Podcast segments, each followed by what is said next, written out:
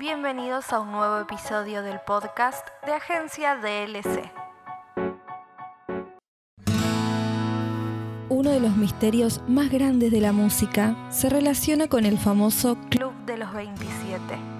Ese nombre lleva al grupo de músicos célebres que coinciden en haber muerto prematuramente a la edad de 27 años, en casos relacionados mayormente con el abuso de drogas y alcohol, accidentes inexplicables e incluso el suicidio. Para marcar el origen de este grupo hay que remontarse a la década de los 70, cuando grandes estrellas de rock como Brian Jones, Jim Morrison y Janis Joplin se despidieron a la misma edad. De todas formas, no alcanzaría la fama que tiene hasta dos décadas después, cuando Kurt Cobain en 1994 se incorporó al grupo. Científicos de la Universidad Tecnológica de Queensland, en Australia, decidieron investigar sobre este misterioso tema que envuelve al mundo de la música y que tiene a muchos seguidores de estos artistas en la duda sobre lo que hay detrás del Club de los 27. Para ello, los científicos revisaron más de 11.000 biografías, tanto de solistas como de miembros de grupos musicales que murieron entre los años 1950 y 2010. Cuando realizaron el análisis estadístico, llegaron a un diagnóstico. La edad por sí misma no tiene ningún problema. Lógicamente, todo es simplemente una casualidad. Los resultados arrojaron que solo el 1,3% falleció a los 27 años, una cifra inferior respecto a los que fallecieron a los 28 años, que dio como resultado un 1,4%. Los científicos también mostraron que los artistas, en su mayoría de rock, antes de llegar a los 30 años, tienen entre 2 y 3 veces más posibilidades de morir a temprana edad, siendo comparado con el resto de las personas, debido a que estos tipos de músicos suelen llevar una vida desordenada y de descontrol. En este episodio te voy a contar la historia de algunos de los artistas que pertenecen a este triste grupo. Brian Jones fue uno de los miembros fundadores de la mítica banda The Rolling Stones, en la que tocaba la guitarra y también la armónica. Había nacido el 28 de febrero de 1942 y se había apasionado con los clásicos del blues. En los Rolling Stones se impuso por razones comerciales la dupla de Mick Jagger y Keith Richards, así que las composiciones de Jones quedaron en segundo plano. Jones desarrolló una fuerte adicción a las drogas y dejó la banda de Mick Jagger en 1969. Solo tres semanas más tarde fue hallado en el fondo de su piscina. La policía declaró que su muerte era debida a un abuso de alcohol y drogas, pero el análisis clínico hecho posteriormente no encontró tanto alcohol y tantas drogas, no para una sobredosis. A su entierro, en un ataúd de bronce y plata pagado por Bob Dylan, no acudieron ni Richards ni. El periodista musical Julian Ruiz recordó que días antes de su muerte, Jones ya se daba por despedido de la banda. Tenía prohibido entrar en los Estados Unidos, le habían denegado la visa por sus condenas por consumo de drogas, por lo que era un lastre para los Stones, que eran una máquina de hacer dinero. Finalmente se pactó que recibiría un 20% de los beneficios de los Stones hasta su muerte, que casualmente ocurrió pocos días después. Un sicario llamado Tom Killock quemó en el jardín objetos personales de Jones dos días después de su muerte. Killock, todavía hoy uno de los principales sospechosos del asesinato de Jones, murió a los 82 años. Y siempre dijo que el que mató a Jones fue un albañil que trabajaba en su mansión llamado Frank Thorogood, fallecido hace 26 años. El mítico grupo The Doors se quedó sin voz con la muerte a los 27 años el 3 de julio de 1971 de Jim Morrison, su vocalista. Morrison nació en Melbourne, Estados Unidos, en diciembre de 1943 y con el tiempo se convirtió en un gran músico, a pesar de la oposición de sus padres. Como vocalista de la banda de The Doors, cosechó enorme éxito y entonces se desvinculó permanentemente de su familia. Era de carácter más bien retraído y rehusaba consistentemente que se le considerase por separado. Insistía en que él simplemente era el vocalista de The Doors. Por otra parte, en más de una ocasión se vio en problemas con la justicia por comportarse de manera reñida con las buenas costumbres. Jim, hinchado y harto de los conciertos y las agotadoras sesiones de estudio, se retiró a París con su novia Pamela Curson, y allí fue encontrado muerto.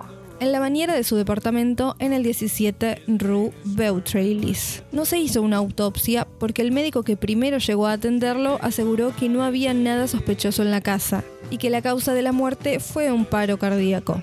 En el libro The End, Sam Burnett, periodista y gerente del club Rock and Roll Circus, donde argumenta que murió Morrison, dice que en verdad falleció por una sobredosis de heroína en los baños de su bar. Había bebido demasiada cerveza y vodka y comprado una dosis de heroína para él y Pamela. Burnett cuenta también que no llamó a la policía para evitar problemas. Otra teoría es la de Marianne Faithful, que en una entrevista con Mojo Magazine dijo que a Morrison se lo cargó su novio de entonces, el dealer de las estrellas, Jean de Breiteul, quien encima era traficante de heroína. Faithful sugirió que se pudo tratar de una última dosis letal. Janis Joplin Fue una de las primeras estrellas femeninas del universo del rock and roll. Su carrera fue breve, intensa y sin dudas exitosa. Tuvo grandes problemas con la heroína y la causa de su muerte se atribuye a ella en 1970. Aunque nació en una familia funcional, en 1943, Janis no encajaba bien en ningún espacio. Joplin se destacó por su interpretación poderosa y desgarrada y dio el salto a la fama en 1967 con un grupo de rock psicodélico.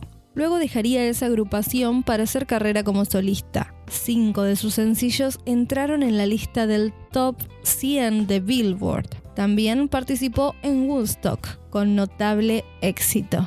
En 1970 viajó a Brasil para desintoxicarse de la heroína y a su regreso inició un proyecto con una nueva banda. Una gira exitosa dio pie a la grabación del álbum Pearl, pero antes de terminarlo, Janice se sumó a la lista de cantantes fallecidos a los 27 años. debido a una sobredosis de heroína. Su cuerpo fue descubierto por uno de sus asistentes en un motel de Los Ángeles. Según el informe policial, murió de una sobredosis, pero Pesci Caserta, su antigua amante, declaró en la revista Vulture que su muerte se debió a un tropiezo, una mala caída. Considerado uno de los más grandes guitarristas de la historia de la música, Jimi Hendrix también fue conocido por su inigualable estilo. Nació en Seattle, Estados Unidos, el 27 de noviembre de 1942. Hendrix fue un chico que debió superar muchas dificultades debido al alcoholismo e inestabilidad financiera de sus padres, a lo que se suma el hecho de ser negro en tiempos de segregación. Cuando hacía el servicio militar se destacó por su habilidad con la guitarra y se convirtió en un músico asiduo de los clubes del ejército. Tuvo una brevísima carrera profesional de apenas cuatro años, pero que influyó muchísimo en la historia del rock. Su estilo único, que lo llevaba a excentricidades como prenderle fuego a una guitarra o tocarla con los dientes, aparte de un enorme talento, lo llevaron a un éxito rotundo. Fue el artista mejor pago en el Festival de Woodstock. Hendrix se ahogó en su propio vómito a la edad de 27, según el informe de su autopsia en septiembre de 1970. Hace 10 años, en el libro Rock Roadie de James Wright, técnico de sonido del guitarrista Jimi Hendrix, expuso la tesis del asesinato, descartando un accidente. Según Wright, Mike Jeffrey, manager de Hendrix, le había confesado en una noche de borrachera que el artista había sido asesinado porque pretendía romper su contrato. Él era el responsable de su muerte.